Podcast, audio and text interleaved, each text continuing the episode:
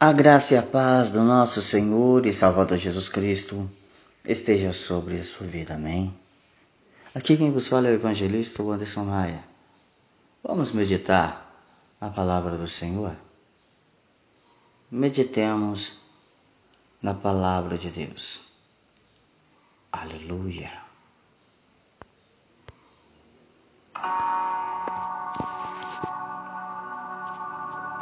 Louvado seja o Senhor dos Senhores. Deus corrige e disciplina. Esta mensagem está no livro de Hebreus, capítulo 12, versículo 5 a seguir. O Senhor corrige a quem ama e açoita a todo filho a quem recebe. Amados, a Bíblia diz que Deus corrige a quem ama. Isso significa que a disciplina é uma evidência do amor de Deus por seus filhos. Essa disciplina muitas vezes ocorre por meio de provações e sofrimentos que possuem um propósito pedagógico.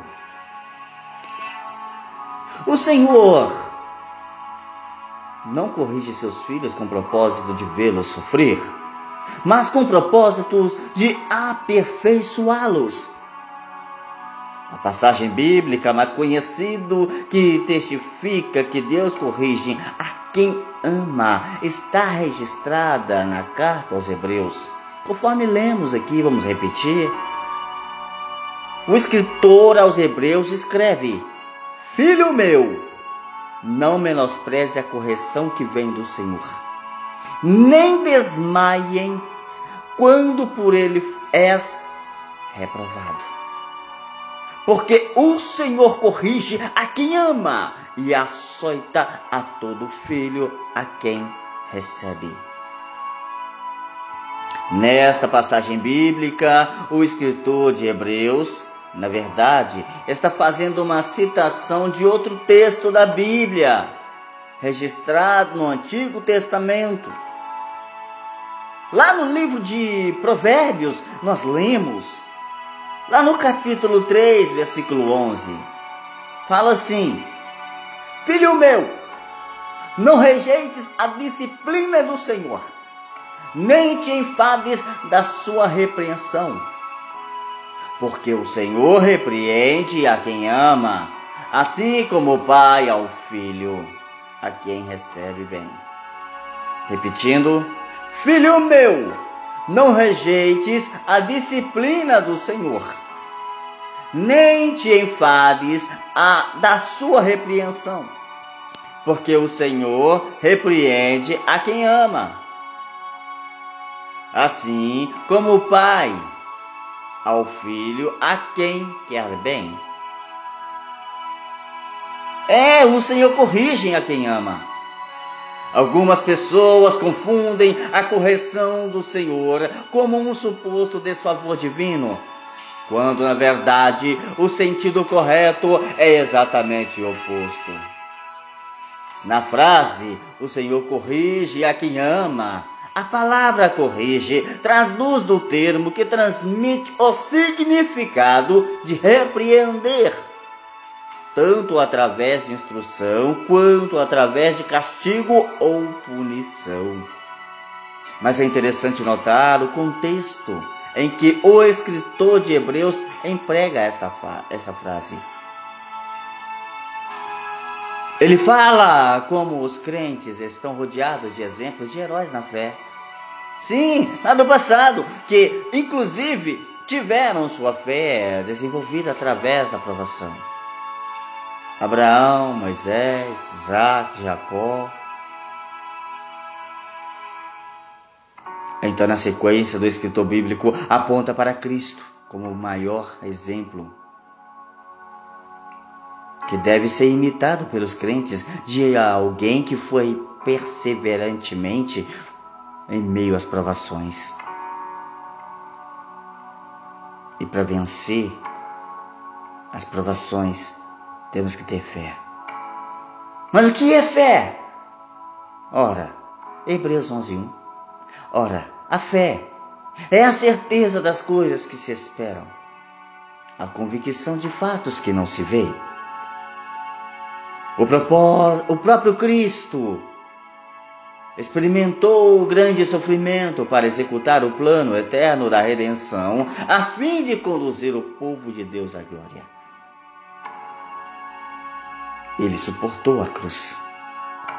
Portanto, é também esperado que os remidos, sim, os redimidos, sejam preparados para a herança eterna por meio de duras provações. No entanto, as perseguições e provações que veem os crentes, sim, as provações que os crentes experimentam estão muito aquém de toda a provação suportada pelo Filho de Deus. Além do mais, embora muitas vezes não compreendamos, as provações revelam o amor divino por nós. Por quê? Porque Deus corrige a quem ama. Aleluia. Glória a Deus. Deus açoita a todo filho a quem o recebe. Sim, Deus açoita a todo filho a quem recebe. Depois de dizer que Deus corrige a quem ama, o escritor bíblico ainda diz que ele açoita todo o filho a quem recebe. Você ainda não gravou onde está escrito Hebreus 12, 6. A palavra açoita indica um doloroso modo de flagelação através de golpes com uma vara ou de um açoite. Com isso fica claro a ideia de sofrimento e dor. Mas os crentes jamais devem pensar que Deus é um torturador sem escrúpulo. Nunca pense assim, amados. Deus não é assim. Ele corrige a quem ele ama. Sim, ele corrige a quem ama. Ele açoita a todo a quem recebe. Sim, ele açoita todo que recebe como filho. Porque ele é um pai amoroso e zeloso e quer ver o crescimento de seus filhos. Por isso, na sequência do texto bíblico, o escritor escreve que o propósito da disciplina imposta por Deus é fazer com que os crentes sejam aperfeiçoados e participantes da sua santidade. Conforme está lá em Hebreus capítulo 12, versículo 7 a seguir. É para a disciplina que vocês perseveram. Deus os trata como filhos. E qual é o filho a quem o pai não corrige? Mas se estão sem essa correção, da qual todos se tornaram participantes, então vocês são bastardos, não filhos. Além disso, tínhamos os nossos pais humanos que nos corrigiam. E nós os respeitávamos. Alguns de vocês ainda têm pais. E seus pais o corrigem e você respeita seu pai. Será que então não nos sujeitaremos muito mais ao Pai espiritual para vivermos? Pois eles nos corrigiam por pouco tempo, segundo o melhor lhes parecia. Deus, porém, nos disciplina para o nosso próprio bem, a fim de sermos participantes da sua santidade. Nesse sentido, o escritor bíblico cita como exemplo a correção de um pai terreno imperfeito, que disciplina os seus filhos e gera neles respeito. Então, a perfeita disciplina do Pai Celestial tem um propósito ainda mais excelente, pois é administrada por sua infinita sabedoria. Todos somos imperfeitos e precisamos de correção. Se Deus ignorasse isso e não nos disciplinasse, isso significaria que seu zelo por nós não é verdadeiro. Pois um pai amoroso sempre quer ver o bem e o melhor para seus filhos. Além disso, o escritor bíblico lembra que um filho sem correção está mais para um bastardo do que para um filho reconhecido. Hebreus 12, 8 está escrito isso. Mas se estão sem essa correção, da qual todos se tornaram participantes, então vocês são bastardos e não filhos. Rebeldes e não filhos. Não são ovelhas, são bodes. O bode não aceita a disciplina, não, e dá cabeçada. A ovelha, ela recebe a disciplina e fica mansa, ouve, abaixa a cabeça e obedece. O bastardo não, o filho bode não. Dá cabeçada, avança para cima. Que filho você é? O filho ovelha ou filho bode? Responda para si mesmo. No Império Romano, do primeiro século, muitos homens poderosos tinham filhos ilegítimos que não recebiam seus nomes. Geralmente, eles eram presenteados com bens e sustentados financeiramente. Mas não tinham qualquer disciplina. Viviam dissolutamente, de qualquer maneira. Mas os filhos que eram oficialmente reconhecidos e verdadeiros da herança da casa eram submetidos à disciplina rigorosa para o seu pleno desenvolvimento.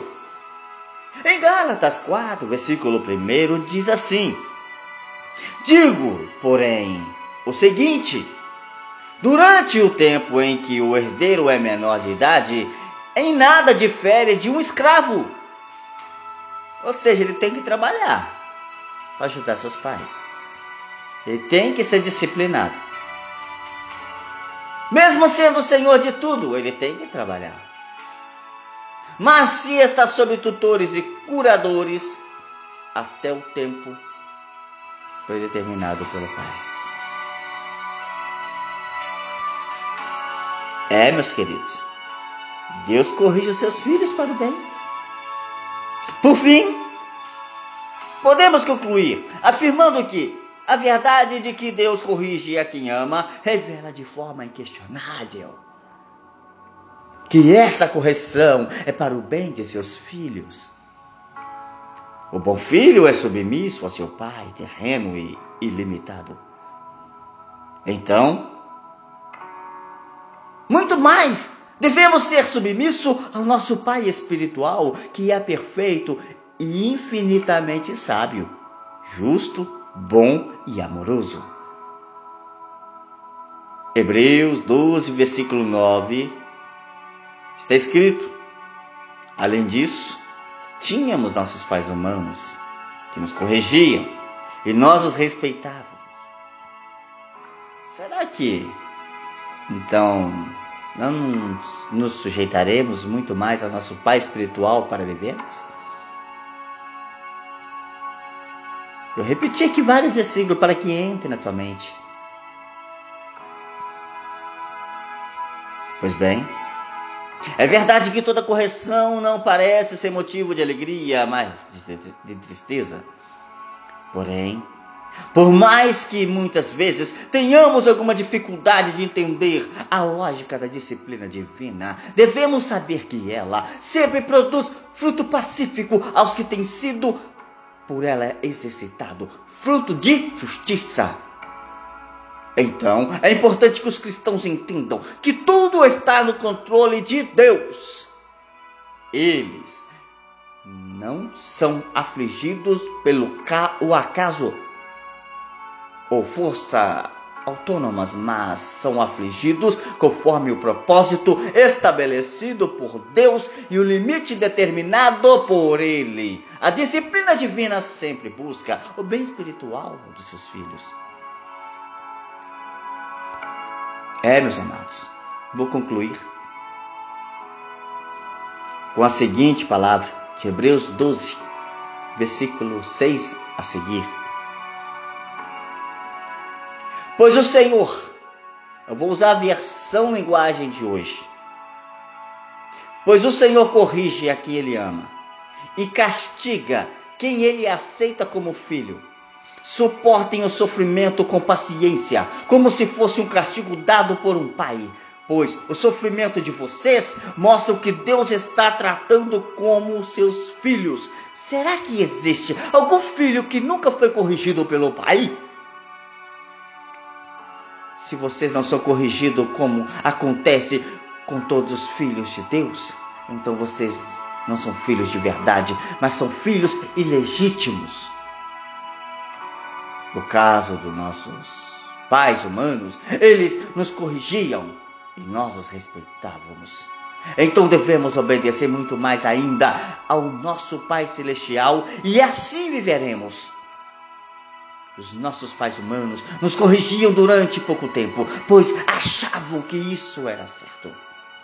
Mas Deus nos corrige para o nosso próprio bem, para que participemos da sua santidade quando somos corrigidos, isso no momento nos aparece motivo de tristeza e não dá nenhuma alegria.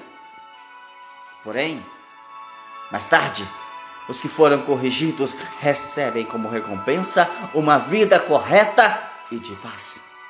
Portanto, levantem as mãos cansadas, sim, levantem suas mãos cansadas e fortaleçam os teus joelhos enfraquecidos Ande por caminhos aplanados, para que com o pé aleijado não manque, mas seja curado. Aleluia. Amados, Deus corrige a quem Ele ama.